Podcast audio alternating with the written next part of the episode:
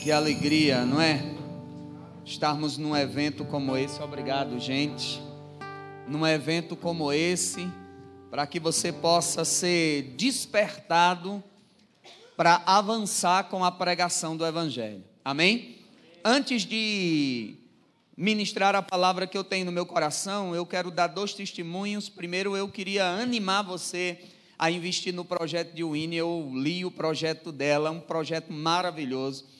Eu tive a oportunidade agora, esse ano, de estar no Oriente Médio e ver como Deus está abrindo as portas. Deus nos abriu uma janela no Líbano. O Líbano é um país que durante muitos anos estava, em guerra, houveram várias guerras com Israel e hoje o Líbano está em paz, graças a Deus. Mas ele está aberto para a pregação do Evangelho e mais de um milhão e meio de refugiados sírios têm deixado o, o, a Síria e atravessado para o Líbano. Então, nós temos uma janela aberta para a pregação do Evangelho. E nós temos um projeto lá em Londres, que é o projeto de Winnie, está dentro desse projeto. Nós temos um projeto em Londres que o pastor Gleison, ele quer treinar pessoas para o Oriente Médio e o Norte da África. Então, as pessoas que estão indo a Londres, eles estão sendo treinados para alcançar os muçulmanos, para alcançar aquelas pessoas que provavelmente voltarão para os seus países e levarão essa semente da palavra no seu coração. Amém? Mas eu não acredito que o projeto vai ficar somente em Londres. Eu creio que vai se expandir e nós estamos crendo nisso. Amém? Então eu quero que você possa é, guardar essa palavra no seu coração e investir no projeto dela. Às vezes você pensa, o que eu tenho para investir é muito pouco, não é? Talvez você pense isso. Mas, amados, se nós nos juntarmos, nós vamos fazer muito, não é? Um projeto desse não é caro, tendo em vista as vidas que nós vamos alcançar. Eu me lembro uma vez, eu fui comprar um capacete, e eu estava nos Estados Unidos e fui comprar um capacete, e eu disse: quanto é esse capacete? Ele disse: é 250 dólares. E o meu amigo disse: é caro demais. Eu digo: não, mais caro é minha cabeça. O capacete é barato demais, né? Minha cabeça é que é caro. Se eu machucar ela, o problema é sério. Então, assim, a, a, a vida de alguém é cara demais, é preciosa demais, que não dá nem para comprar com dinheiro. Foi comprada pelo sangue de Jesus. Então, se nós nos juntarmos e cada um der um pouco, nós vamos enviar essa menina e vamos ver pegar fogo lá em Londres, no trabalho que ela vai fazer lá. Ela vai agora na viagem da escola de missões, mas ela tem um projeto para ir a Londres. Eu já estou antecipando aqui, não é? E dizendo você se prepara, ajuda, investe na vida dela. Amém? A outra coisa que eu quero testemunhar antes de pregar é que o pastor Francimar me falou desse evento e nós começamos a orar por esse evento. E o propósito é colocar esse evento no calendário anual da igreja.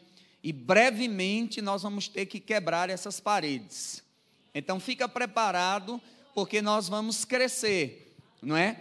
Edna trouxe uma palavra hoje e eu estava com isso borbulhando no meu coração e ela confirmou: tem um lugar preparado para nós, tem um lugar que Deus reservou para nós, tem um prédio tem um terreno, um prédio. Deus sabe como mover as coisas, Deus sabe como fazer as coisas.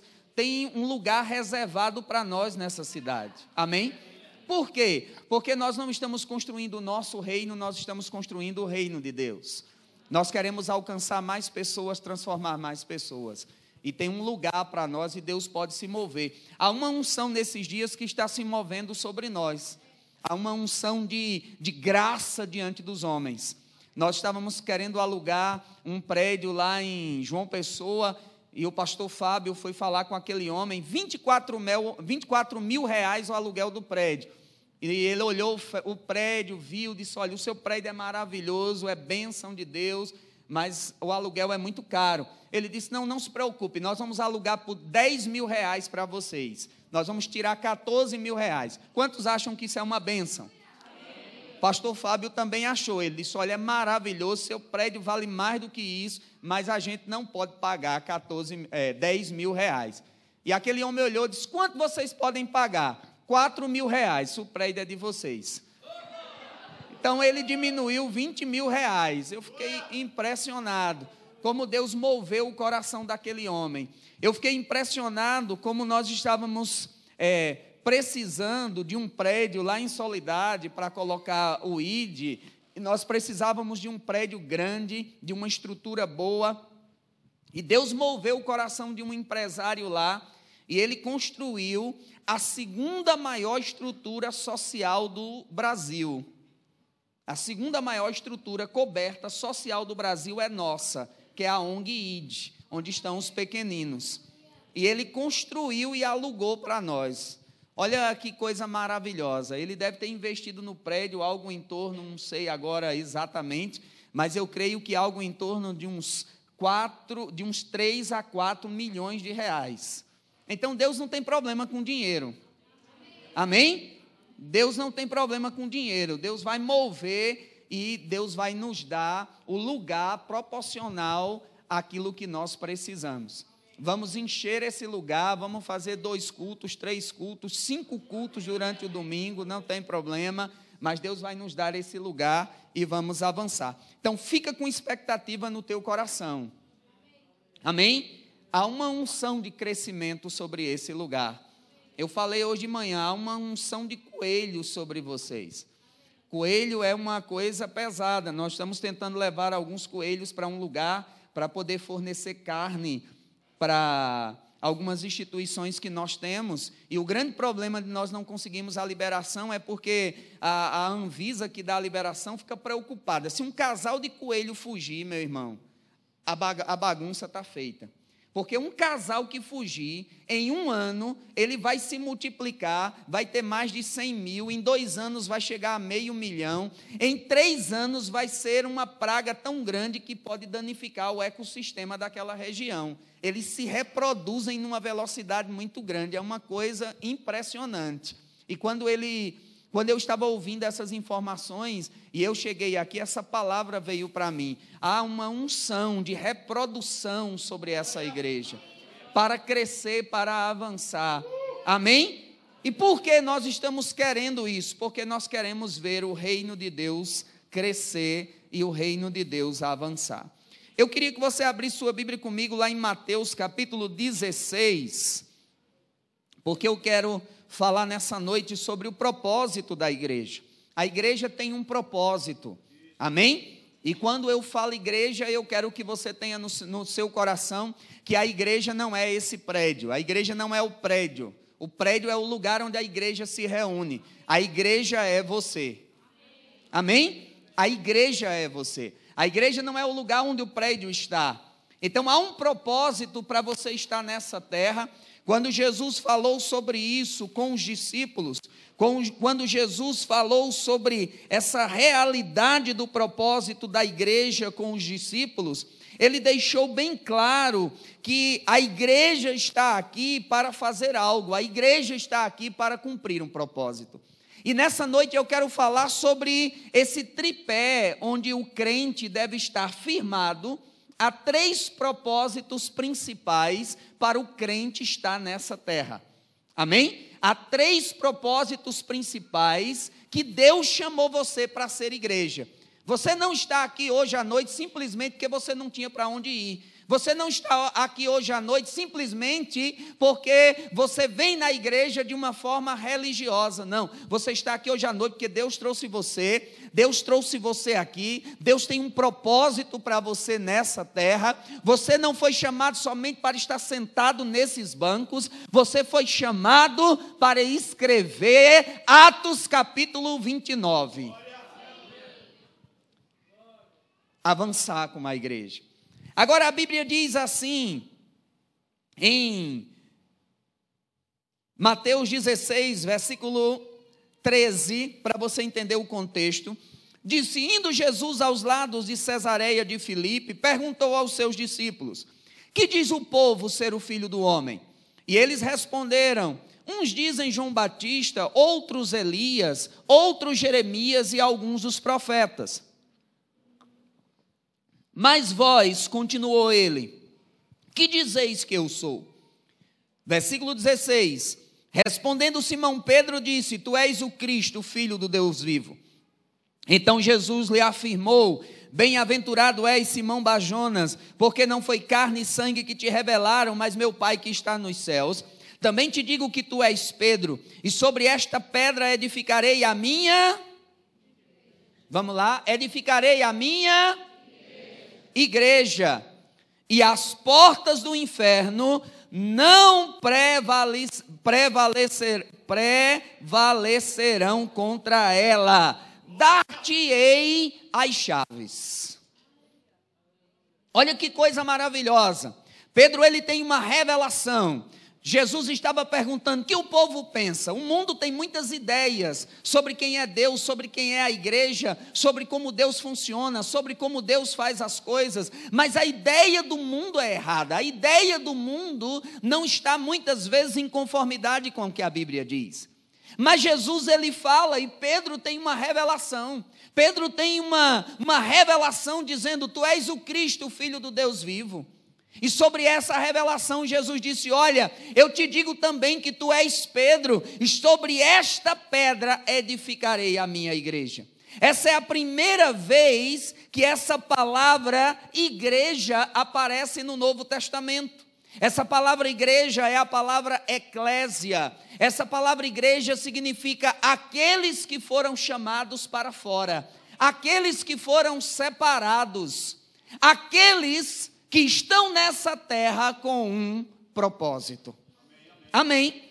Essa palavra eclésia era usada quando se chamava um grupo de pessoas para fora, quando se chamava pessoas em voz alta, quando se chamavam pessoas para um propósito, para realizar algo, para fazer algo. Você é a igreja do Deus vivo. Agora, nós precisamos compreender esse propósito da igreja. Nós precisamos entender. Aí Jesus disse: Também te digo que tu és Pedro, e sobre esta pedra. Às vezes pessoas dizem: Está vendo? Jesus edificou a igreja sobre Pedro. Não, Jesus disse: Também te digo que tu és Pedro. A palavra Pedro é Petros, é pequena pedra. E ele disse: Sobre esta pedra, falando dele mesmo. Porque na sua carta, quando Pedro escreveu, ele disse que Jesus é a pedra angular, a pedra de esquina, a pedra sobre a qual a igreja está firmada. Sabe, meu irmão, se a igreja tivesse firmada em homens, ela já tinha ruído. Se a igreja tivesse firmado em pessoas, ela já tinha ruído. Se a igreja fosse uma ideia de homens, ela já tinha acabado. Se a igreja fosse um projeto de homens, ela já tinha acabado. Mas a igreja não é um projeto de homens. A igreja não é uma ideia de homens. A igreja é uma ideia de Deus. Há duas instituições que a mão de Deus estão sobre elas na terra. A primeira, a família. A segunda, a igreja.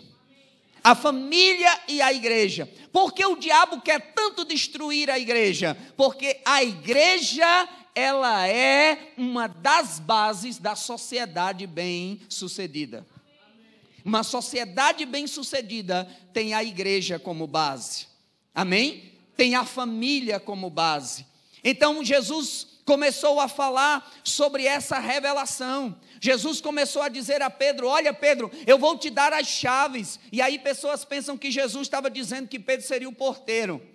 Aí, aí muitas vezes pintam Pedro, ou faz uma imagem de Pedro com as chaves na mão, como se Pedro fosse o porteiro do céu. As chaves que está falando aqui não é Pedro sendo o porteiro, as chaves que está falando aqui é revelação, é entendimento de quem a igreja é, de quem Jesus é e de quem você é. Sabe, Vitor Hugo, ele era um estadista francês, quem fez o Enem hoje deve saber desse cara. Ele era um, um, um estadista francês, e uma vez ele disse assim: há uma coisa mais forte do que todos os exércitos juntos do mundo. Uma ideia cuja hora é chegada. Sabe, meu irmão, quando eu ouvi essa frase pela primeira vez, Essa frase começou a borbulhar no meu coração, porque é a hora da igreja, é chegada a hora da igreja, é o momento da igreja avançar, é o momento da igreja impactar essa sociedade, é o momento da igreja tocar essa nação, é o momento da igreja fazer a diferença no meio de uma sociedade corrompida. Agora, quando você entende esse propósito, quando você compreende esse propósito, que o Evangelho não é uma ideia, que o Evangelho não é algo que é somente uma ideia, não, o Evangelho, como Paulo escreveu, é o poder de Deus para todo aquele que nele crê. É o poder de Deus. Agora, Paulo estava falando sobre essa igreja, Paulo estava falando sobre uma igreja poderosa, quando lá em Efésios ele ora, Efésios capítulo 1, a partir do versículo 16, ele orando pela igreja de Éfeso, ele diz: Olha, eu me ponho de joelhos para que vocês entendam algumas coisas.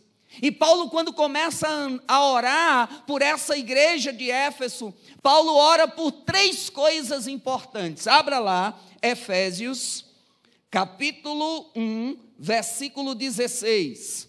É muito importante você ver na sua Bíblia, não é? É muito importante nós acompanharmos na Bíblia. Eu gosto muito daquele culto avivado, eu gosto muito quando a unção do Senhor cai sobre nós. Eu nasci no fogo e não me acostumo com fumaça. Eu gosto do mover de Deus, mas a palavra de Deus é a coisa mais importante. Às vezes pessoas vão no culto e dizem assim: Pastor, que culto maravilhoso. Eu não sei se o céu subiu, se a igreja subiu ou se o céu desceu. Que culto bênção. E o pastor pregou sobre quê? Disse, não sei. Foi um negócio lá da Bíblia. Não, você tem que saber. Amém? Pegue as passagens, coloque a passagem aí, marque na sua Bíblia, deixe isso registrado no seu coração, porque isso fará toda a diferença. Agora, Paulo orando diz assim, versículo 16: Não cesso de dar graças a Deus por vós, fazendo menção de vós nas minhas orações, para que o Deus do nosso Senhor Jesus Cristo, Pai da glória, vos conceda o espírito de sabedoria e de revelação, no pleno conhecimento dEle, iluminando os olhos do vosso coração, para saberdes qual é Aí vem o tripé que eu quero falar com você nessa noite. Para saberes qual é a esperança do seu chamamento, qual a riqueza da glória da sua herança nos santos, e qual a suprema grandeza do seu poder para os que cremos, segundo a eficácia da força do seu poder o qual exerceu ele em Cristo, levantando dentre os mortos e fazendo-se se sentar à direita de Deus nos lugares celestiais, acima, diga acima, acima, acima, acima, acima de todo principado e potestade e poder e domínio e de todo nome que se possa nomear, não só no presente século, mas também no vindouro. E pôs todas as coisas debaixo dos pés, para ser o cabeça sobre todas as coisas, e o deu à igreja a qual é o seu corpo, a plenitude daquele que tudo enche em todas as coisas. Então, Paulo fala aqui sobre três coisas que nós precisamos entender. Paulo fala aqui sobre você entendendo o propósito da igreja. Paulo fala sobre a esperança do chamado. Paulo fala sobre a herança nos santos que você tem. Paulo fala sobre o poder que está disponível para você. Sabe, quando nós entendemos algumas coisas muito, muito básicas, por que a igreja existe? Qual o propósito da igreja? Qual o propósito de você estar aqui hoje à noite? Qual o propósito de você não se converter e ir direto para o céu? Quem concorda que no céu é melhor? Quem concorda comigo que no céu é melhor? A Bíblia diz que no céu é maravilhoso. A Bíblia diz que no céu você não precisa se preocupar com ter alegria, porque no céu não entra tristeza. A Bíblia diz que no céu você não precisa se preocupar com dinheiro, porque lá vai estar tudo pago, lá você vai andar em ruas de ouro. A Bíblia diz que no céu você não precisa se preocupar para ser curado, porque lá você não vai ter doença, não vai entrar doença. O céu é maravilhoso. Mas por que estamos aqui? Se o céu é tão bom, por que ainda estamos aqui? Se o céu é maravilhoso, por que estamos aqui? Porque há um propósito para a igreja existir. E sabe, meu irmão, quando nós sabemos o propósito, quando nós entendemos o propósito, nós vamos nos posicionar nele e saber o que fazer. Quando a igreja entende o seu papel com relação a Deus, com relação a ela mesma e com relação ao mundo, você vai se colocar num lugar onde o fluir da bênção de Deus vai ser na plenitude. A Bíblia diz sobre Abraão, a Bíblia diz que Deus fez uma aliança com Abraão em Gênesis 12. A Bíblia diz que Deus mandou Abraão sair da sua terra, da sua parentela, prometeu um filho a Abraão. Um dia, quando esse filho de Abraão já era grande, e Abraão era um velhinho quando Deus prometeu o filho e houve um milagre. Sara já era estéril e houve um milagre e aquele menino nasceu. Mas um dia, quando aquele menino já estava grande, Deus disse: Me dá um menino. A Bíblia diz em Gênesis capítulo 22 que provou Deus a Abraão e pediu o filho que ele tinha. Aí é interessante porque Abraão pega aquele menino e leva, diz que Abraão pegou dois homens que ele tinha, dois servos que ele tinha, levou junto com ele, levou o menino para o lugar que Deus havia dito. E quando ele estava a três dias de distância daquele lugar, ele disse aos servos: Fiquem aqui, que eu e o rapaz iremos ao monte, adoraremos ao Senhor e tornaremos para vocês. Agora, o que é que Deus tinha mandado Abraão fazer? Sacrificar Isaac. Qual é a palavra de Abraão para os servos? Ele diz: Fiquem aqui, porque nós iremos e nós voltaremos. Agora ajude aqui esse jovem pregador que não entende tanto de português, nem é tão jovem. A palavra voltaremos, voltar, eles iam voltar, voltaremos está no singular ou no plural? No plural? Está dizendo que os dois iam e os dois voltavam. Mas Deus não havia pedido Isaac?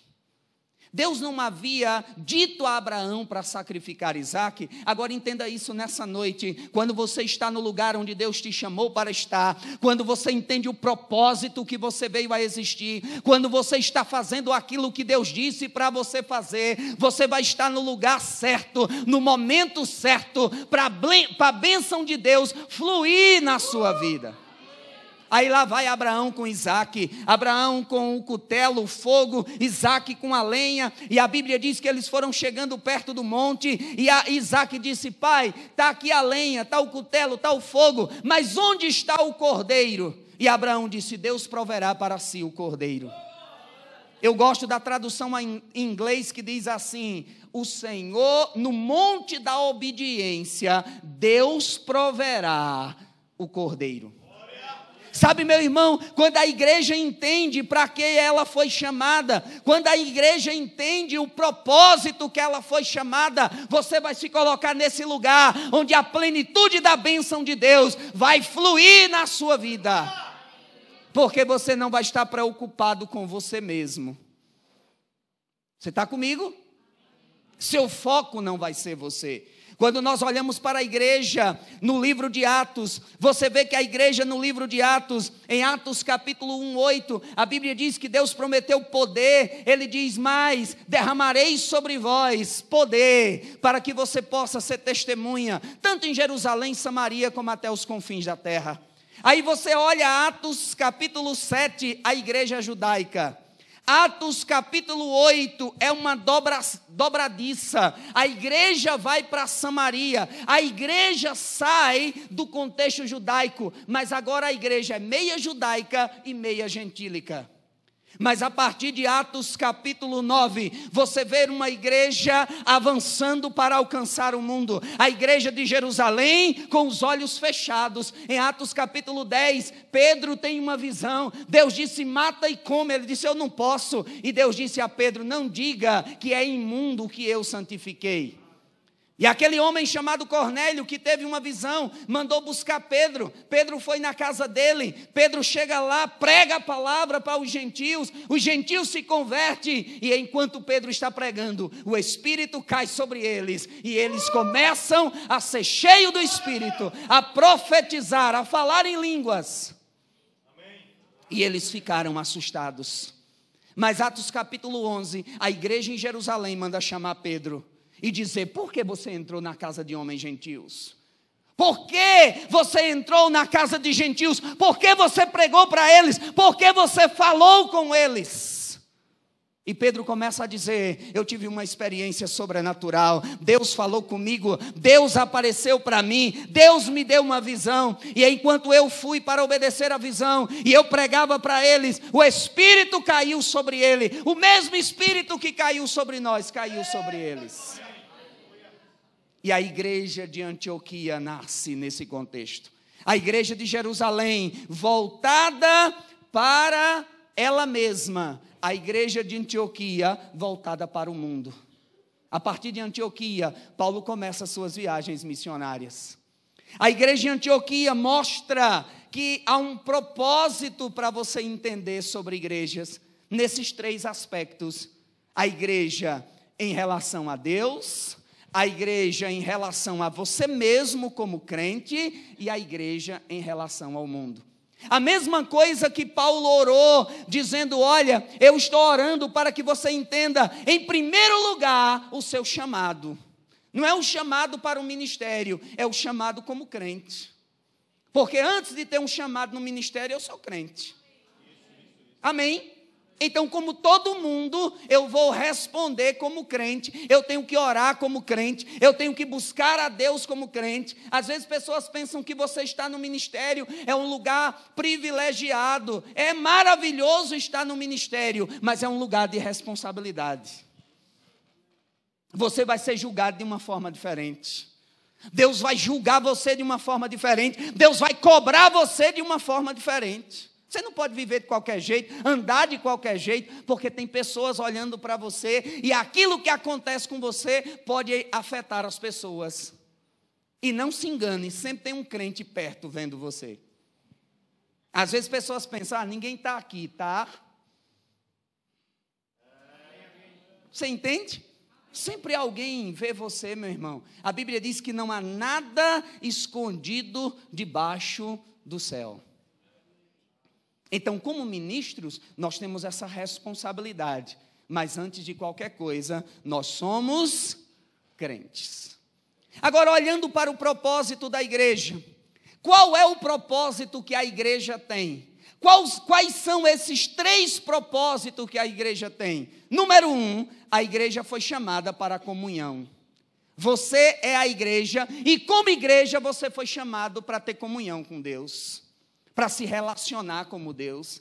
Sabe, tem muito crente que quer substituir o serviço pela comunhão. Ah, mas eu faço isso na igreja. Ah, mas eu trabalho na igreja. Ah, mas eu sou desse departamento. O seu serviço não substitui a sua comunhão. A sua comunhão é algo diferenciado do seu serviço. Você foi chamado, em primeiro lugar, para ter comunhão com Deus, para adorar ao Senhor, para ministrar ao Senhor. Quando Jesus encontra aquela mulher samaritana em João capítulo 4, no versículo 24, a mulher samaritana diz: Onde devemos adorar? Devemos adorar em Jerusalém ou no monte? E Jesus disse: nem em Jerusalém, nem no monte. A adoração no Novo Testamento não está em lugares, a adoração está nele. A adoração no Novo Testamento não está reservada aos levitas. A adoração no Novo Testamento está para todos os crentes. Adoração não é cantar. Cantar faz parte da adoração. Às vezes pessoas pensam que adoração é cantar. E talvez você seja como eu, eu não canto nada, nem atirei o pau no gato. Nem parabéns para você. Eu sou desafinado até para bater palma. Eu bato fora do ritmo. É uma coisa impressionante, não é? Eu, pastor Francimar e o pastor Manassés, eu vou denunciar. Nós tínhamos um, cantávamos num conjunto chamado Unidos pela Fé, não é? E eu era desse conjunto também, unidos pela fé, e ia para vários lugares para cantar. E vários anos depois eu descobri que porque eu não cantava nada e os meninos gostavam de mim, eles desligavam meu microfone. E eu lá só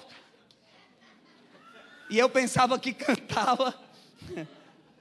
Eles me contaram isso anos depois, não é? Anos depois eles me contaram essa história. Só a gente desligava seu microfone, porque você não cantava nada.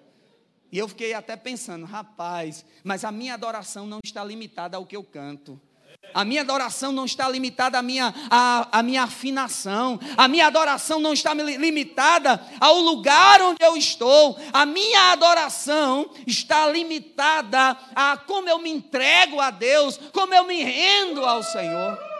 Você foi chamado para adorar, você foi chamado para ser um adorador, para adorar, como Jesus disse, nem em Jerusalém, nem no monte, mas chegará o dia e já chegou em que os verdadeiros adoradores adorarão ao Pai em espírito e em verdade. Você adora na igreja, você louva na igreja, você se envolve no louvor da igreja, mas amanhã de manhã o grupo de louvor não está lá, mas você pode continuar louvando no seu trabalho, adorando no seu trabalho. Você pode amanhã de manhã não ter o grupo de louvor na sua casa, mas você pode adorar enquanto lava os pratos, enquanto lava a roupa, enquanto faz os trabalhos, adorando, ministrando ao Senhor. Paulo disse que nós devemos nos apresentar a Ele com cânticos, salmos, salmodiando ao Senhor. Amém? É algo que vem do seu coração, não está relacionado com o lugar onde você está. Às vezes pessoas pensam que nós fomos chamados para adorar só na igreja. E eles perdem a plenitude porque estão adorando somente na igreja. Mas você é um adorador em todo lugar. E Deus recebe a sua adoração. Mesmo que você, como eu, não cante nada, Deus recebe a tua adoração. Mesmo que você, como eu, seja desafinado, Deus recebe a tua adoração.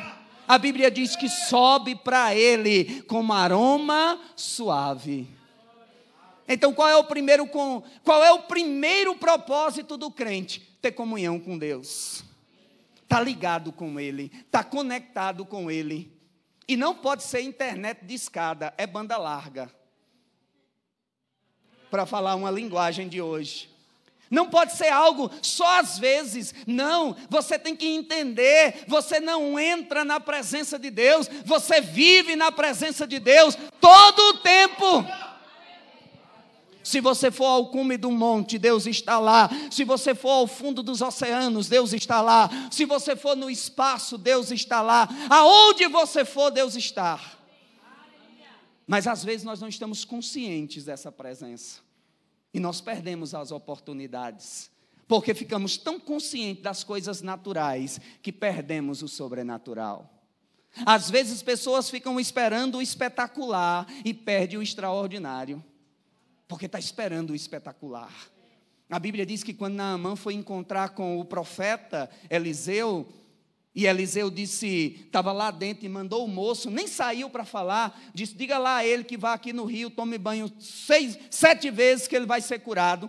E aí o moço foi e disse: Olha, o, o, profeta disse que o senhor fosse no rio aqui, tomasse banho sete vezes. E a Bíblia diz que Naamã ficou indignado, porque Naamã disse: Que é isso, rapaz? Eu pensava que ele ia sair, dar uns passos, uns negócios, e. Ah, uhul! Não é? Às vezes a gente está esperando e Deus está se movendo no extraordinário. E aí alguém disse: se ele mandasse fazer uma coisa difícil, a gente não ia fazer, vamos fazer isso. E Naamã foi curado primeiro propósito está conectado com Deus. Esse é o propósito da igreja, te ajudar a manter essa comunhão. Ah, pastor, eu posso ter contato com Deus em casa, eu posso ser crente em casa, eu posso ter contato com Deus em casa? Pode. E há situações na nossa vida que às vezes nós ficamos por um tempo restrito, mas a igreja é o lugar de comunhão. Amém? A igreja é o lugar onde nós estamos juntos. A igreja é o lugar onde nós somos fortalecidos no Senhor. E aí nós vamos ser colocados naquele lugar onde Deus planejou para você receber. Em segundo lugar, em relação a si mesma, a igreja existe para treinar os crentes.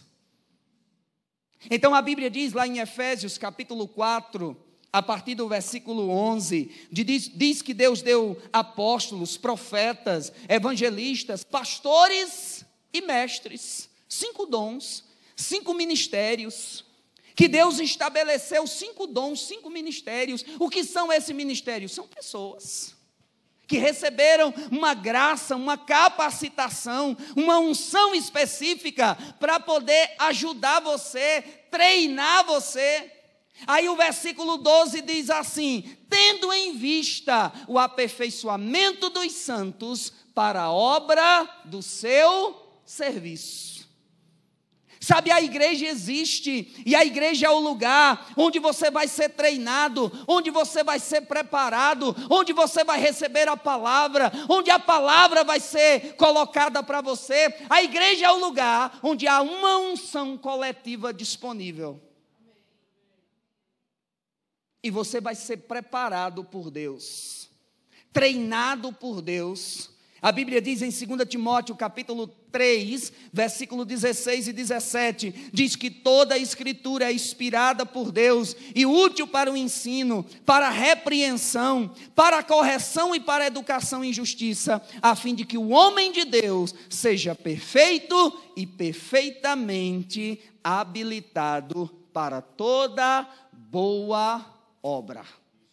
Você vem para a igreja e a palavra é ensinada, você vem para a igreja e a palavra é pregada, você vem para a igreja e a palavra ela é dada a você e escute isso que eu estou dizendo, a palavra sendo pregada, sendo anunciada, você agarrando essa palavra, acolhendo essa palavra no seu coração, vida é gerada dentro de você.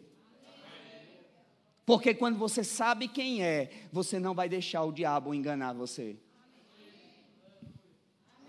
Porque quando você sabe o que a palavra diz, você vai se posicionar no que a palavra diz. Você diz: Deus é Deus de poder.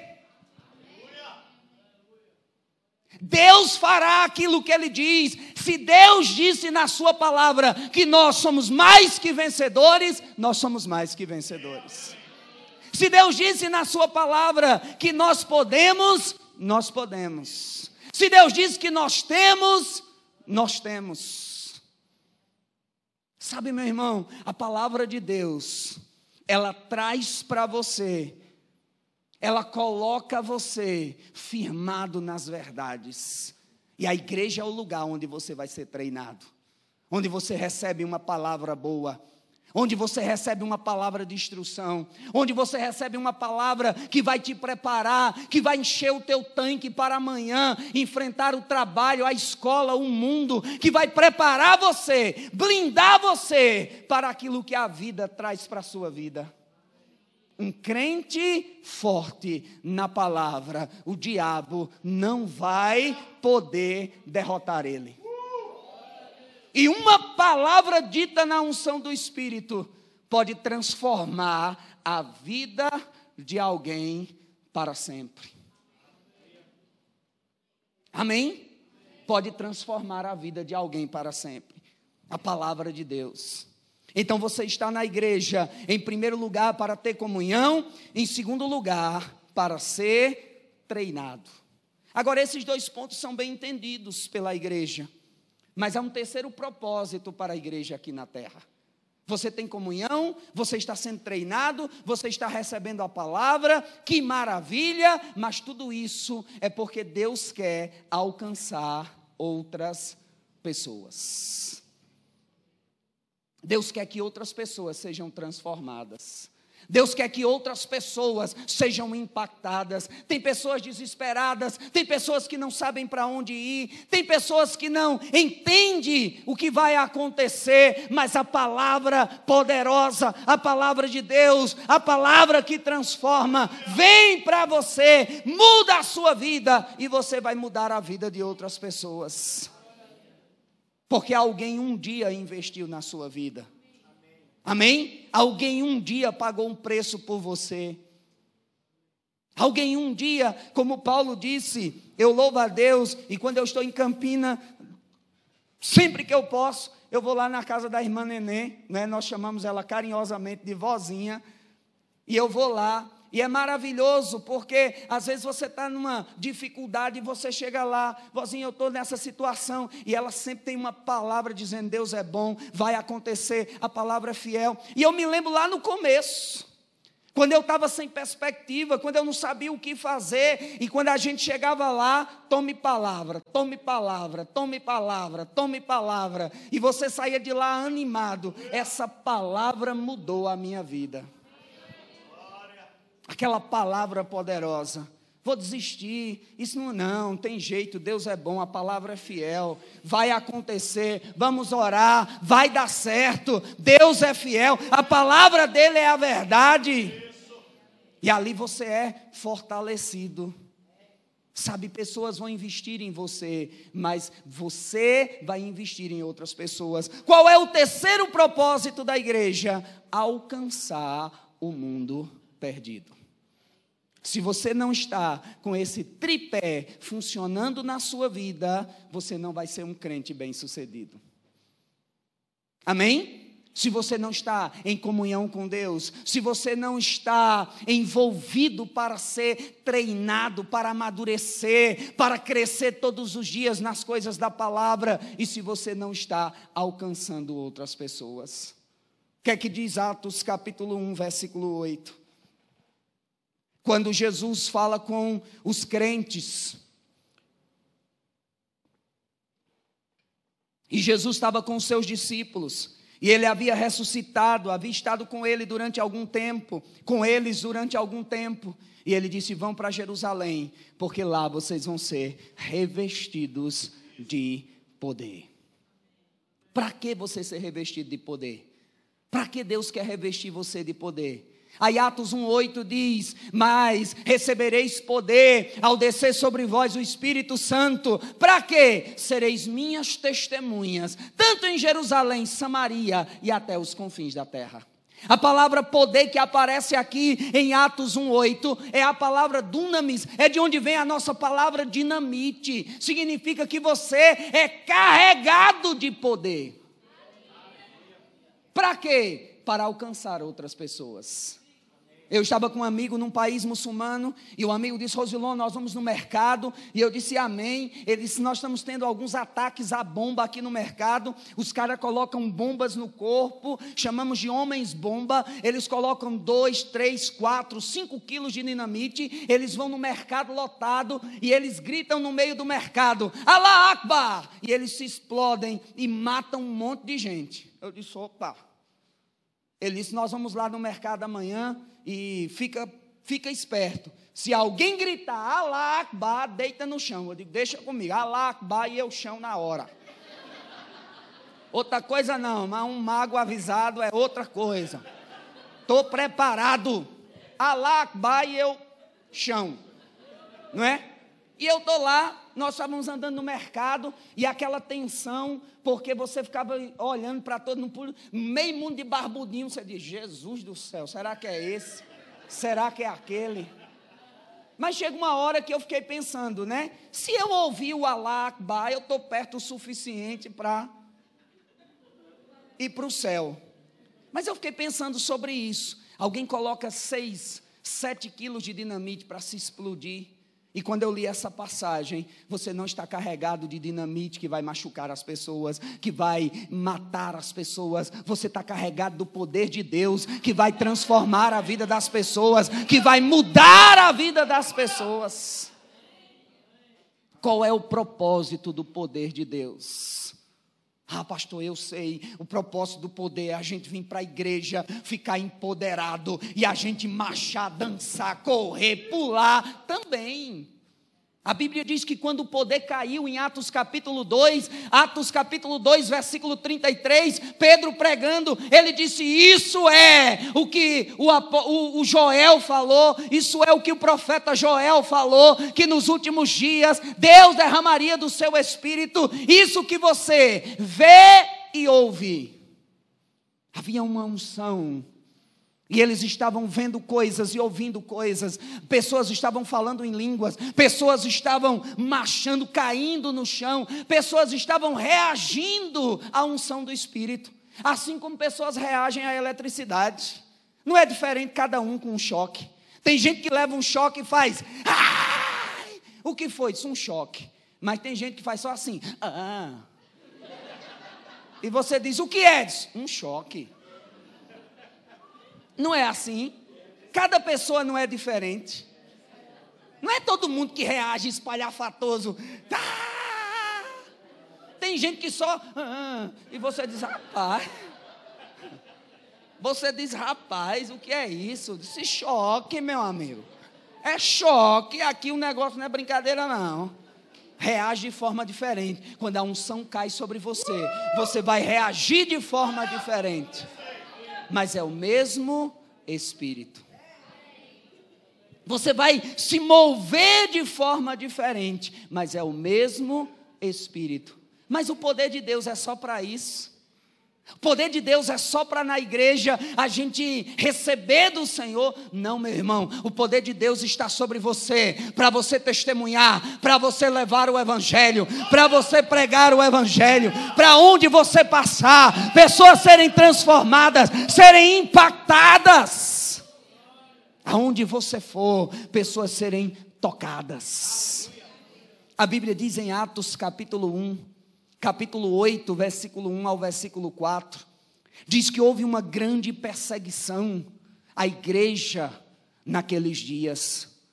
E a perseguição foi grande, e eles fugiram por todos os lados, mas a Bíblia diz que a igreja saiu por todos os lados, mas não saíram calados. Onde eles passavam, eles pregavam, onde eles passavam, eles anunciavam, onde eles passavam, eles falavam a palavra do Senhor. E a igreja crescia. Mas hoje nós ficamos muitas vezes 007. Nós entramos calado e saímos mudo. Você está aqui? Eu vejo muito isso. Eu dei o testemunho hoje de manhã na universidade. Às vezes eu vejo alguns meninos da igreja e eu estou lá na universidade e eu falo: E aí, meu irmão, Pai do Senhor? Aí ele faz.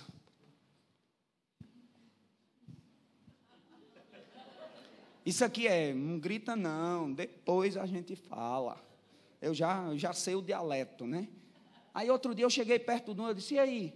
Ele disse, pastor, é, é que o senhor gritou, é pai senhor, assim, é, é, é, que os professores aqui, o senhor sabe, alguns ateus, outros assim, marxistas, eu não quero misturar as coisas. Aí assim, pastor, ah, esse negócio, o senhor entende? Eu disse, não, entendo não.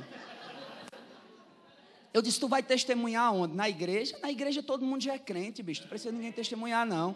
Tu tem que testemunhar aqui. Aí eu falei, eu estava lá assistindo uma aula como aluno convidado e um professor, o diabo cutucou ele, que é o diabo cutuca, e o diabo cutucou ele, e ele no meio de todo mundo, né, falou comigo, sei rapaz, você sabia que em pleno século 21 ainda tem gente besta o suficiente para crer que Deus existe? Eu disse, professor, isso não é nada. O pior é em pleno século XXI, ter gente besta e sem personalidade que não acredita em nada. Eu disse, eu, por exemplo, sei quem sou e para onde vou, por isso que eu creio em Deus. Mas alguém que acha que veio de uma meba, que foi evoluindo, evoluindo até chegar num macaco, e que evoluiu e evoluiu até chegar num ser humano. Olha, eu vou dizer um negócio: eu tenho mais de 40 anos, já fui no zoológico várias vezes e nenhum macaco disse oi. E eu disse, e aí? Ele disse, estou evoluindo, ainda não sou homem, mas já falo. Alguém aqui já viu um macaco falando? Você está comigo, meu irmão? Ah, pastor, porque eu sou ateu. Eu não tenho fé suficiente para ser ateu. Porque para ser ateu precisa de muita fé.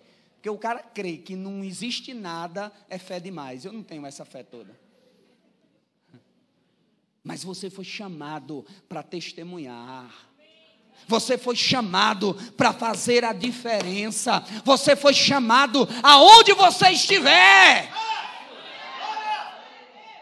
Às vezes eu estou no avião e eu começo a falar com a pessoa sobre o evangelho e começa a turbulência. Eu digo, aí a turba vai cair. Pastor, homem, pelo amor de Deus, não, não fala uma desgraça dessa, não. Eu digo, vai cair. Vai cair essa bagaça. Segura a onda aí, meu irmão. É claro que na hora eu digo, Jesus, é só evangelismo. Bota os anjos aí. Segura a onda aí que eu estou dentro. Mas é interessante porque quando você começa a pressionar, o caba fica crente na hora, não é? Eu me lembro um dia eu estava saindo de um lugar e aí quando o avião decolou, cinco minutos o bicho começou a engasgar, e o bicho engasgando e aquela zoada e todo mundo e o bicho tremendo e todo mundo olhando e eu só via dentro do avião misericórdia, Jesus amado. Eu disse é uma igreja. Eu disse, eu vou me levantar e vou pregar, ó. Que maravilha. Aí o piloto disse, nós tivemos um probleminha aqui, estamos retornando para a cidade de Sinop, todo mundo. Eu disse, e aí? O cara disse, pelo amor de Deus. Rapaz do céu. Eu digo, rapaz, eu, eu tenho uma notícia boa ou tá ruim? Esse qual é? Eu digo, se cair eu vou para o céu. E tu? Vai para onde? Eu estou seguro aqui. Morreu, eu estou em casa. Mas e tu? Sabe, meu irmão, o Evangelho dá para você essa segurança. A igreja foi chamada para testemunhar. Apenas 5% dos crentes, 5% dos crentes já tiveram a experiência de levar alguém a Cristo. A maioria nunca teve essa experiência. Mas a igreja está aqui para alcançar as pessoas. A igreja está aqui porque a igreja é sal, é uma influência invisível. Sabe, o sal era usado para não apodrecer a carne. Esse mundo ainda não pegou fogo, esse mundo ainda não foi arrebatado de tudo, acabado com tudo, meu irmão, porque a igreja está aqui. No dia que a igreja for levada, você vai ver o que é que vai acontecer nesse mundo. Quem vai mudar esse mundo, meu irmão, não é os psicólogos, ou os psiquiatras, ou os políticos. Quem vai mudar esse mundo é a palavra de Deus. O psicólogo não pode mudar, o, o, político não pode mudar, mas a igreja, ela tem poder, a igreja é sal da terra. Mas às, às vezes o sal não está salgando. A igreja é uma influência invisível. A igreja é luz, é uma influência visível. E luz incomoda. Quando você está dirigindo e alguém põe luz forte, não é ruim. Quando você entra num lugar e uma luz forte em cima de você, não é ruim, incomoda. A igreja é para incomodar. A igreja não é para aceitar, meu irmão, essa bagaceira que querem botar na nossa nação, não. A igreja não é para ser moderna, a igreja é para ser eterna. E eu e você temos que nos posicionar ah, pastor, ah, mas é porque o senhor, ah, pastor, é porque o senhor não é moderno, meu irmão. Crente redondo vai bolando para o inferno. Eu e você tem que ser quadrado mesmo. Precisa ser redondo. Eu e você precisamos ser seguros.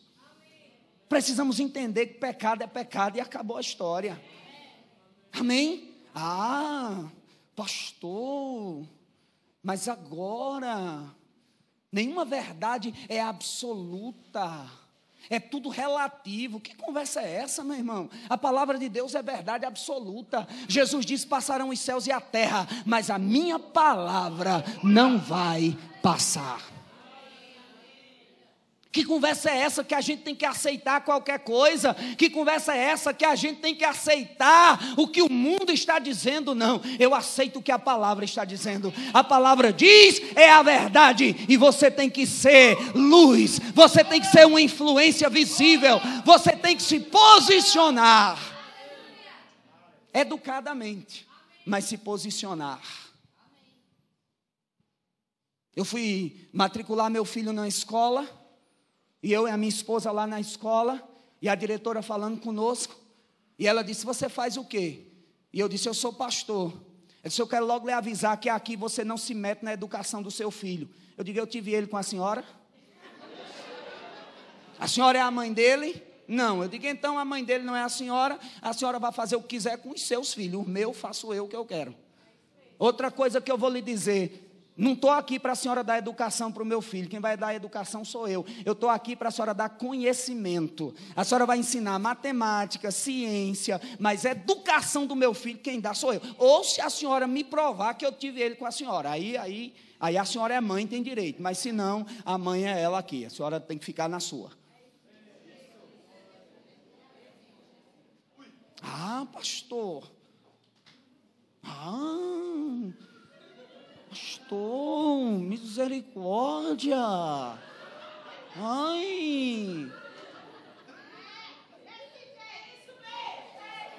Eu falei hoje de manhã. Eu falei hoje de manhã, meu irmão, na vara de família, minha mãe era juíza. E minha mãe era sniper para atirar chinela. Quem aqui tinha uma mãe sniper para atirar chinela? Minha mãe atirava chinela, ela, ela levantava o pezinho assim snipe.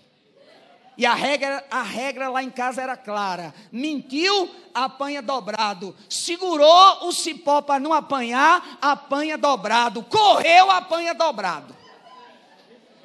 Diz, pelo amor de Deus. Aí não se desviou ninguém, ninguém virou ladrão, ninguém virou traficante, ninguém virou nada disso. Mas hoje não.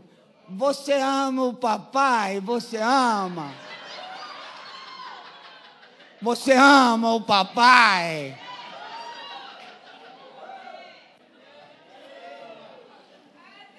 Marmanjo, com 17, 18 anos, fazendo o que quer. Sabe, meu irmão, na minha casa era muito claro: enquanto estiver debaixo do meu teto é o que eu quero. Se não quiser, vaza, vai cuidar da tua vida e vê se é bom para tosse. Sabe, meu irmão, a ovelha perdida você vai atrás, o filho pródigo você fica na porta para se despedir.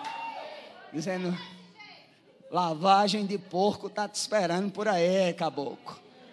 Vai lá para tu ver o que é, que é bom para tosse. Porque o mundo vai ensinar que não tem roupinha lavada, caminha feita. Mas essa geração não.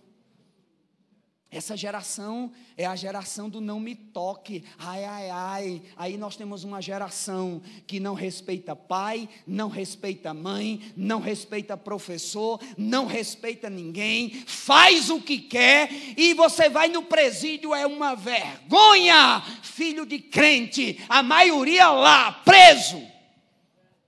Não é seu nome, meu filho? Ezequiel, Mateus, é, é, José, é, Jonadab, e assim, você vê logo o nome bíblico, aí você diz, rapaz, sua mãe é minha mãe é crente, meu pai é crente. Por quê? Porque deixou de qualquer jeito, não, meu irmão. Nós somos chamados. A igreja é luz. A igreja vai ser a, o, o, que vai ditar as regras. A igreja vai dizer: ou faz conforme o que a Bíblia diz, ou nós nos posicionamos contra. E segura a onda aí. Vamos ver quem for fraco que se quebre. A igreja é perfume. A igreja tem que ser, tem que, que ter aroma. A igreja tem que ser notada. A igreja é o bom perfume de Cristo. A igreja tem que influenciar a sociedade. Sabe, meu irmão, nós temos um trabalho no presídio. E os diretores do presídio estão ligando para a gente: traga para cá, porque a palavra de Deus está transformando aquelas pessoas. Nunca na história de Pernambuco se liberou para preso sair da cadeia para ir para a igreja fazer formatura de centro de treinamento bíblico. Nós vimos isso acontecendo no Rema. 60 presos, Operação Obama. Nunca vi tanto policial na minha vida. Fiquei olhando, eu não estava lá, fiquei olhando as fotos, eu disse, meu Deus do céu, policial por todo lado, mas liberaram e nós estamos vendo o poder de Deus, cadeia pública de solidariedade, um trabalho maravilhoso. Aqui vocês estão fazendo visitas, sabe onde vai a palavra? Transforma, muda a vida das pessoas. A igreja é o poder de Deus. A igreja existe para ser o poder de Deus. Aleluia. Eu queria que o grupo de louvor viesse aqui. Então nós entendemos essas verdades. Com relação a Deus, fomos chamados para adorar. Com relação a nós mesmos, fomos chamados para ser treinados. Com relação ao mundo, fomos chamados para impactar.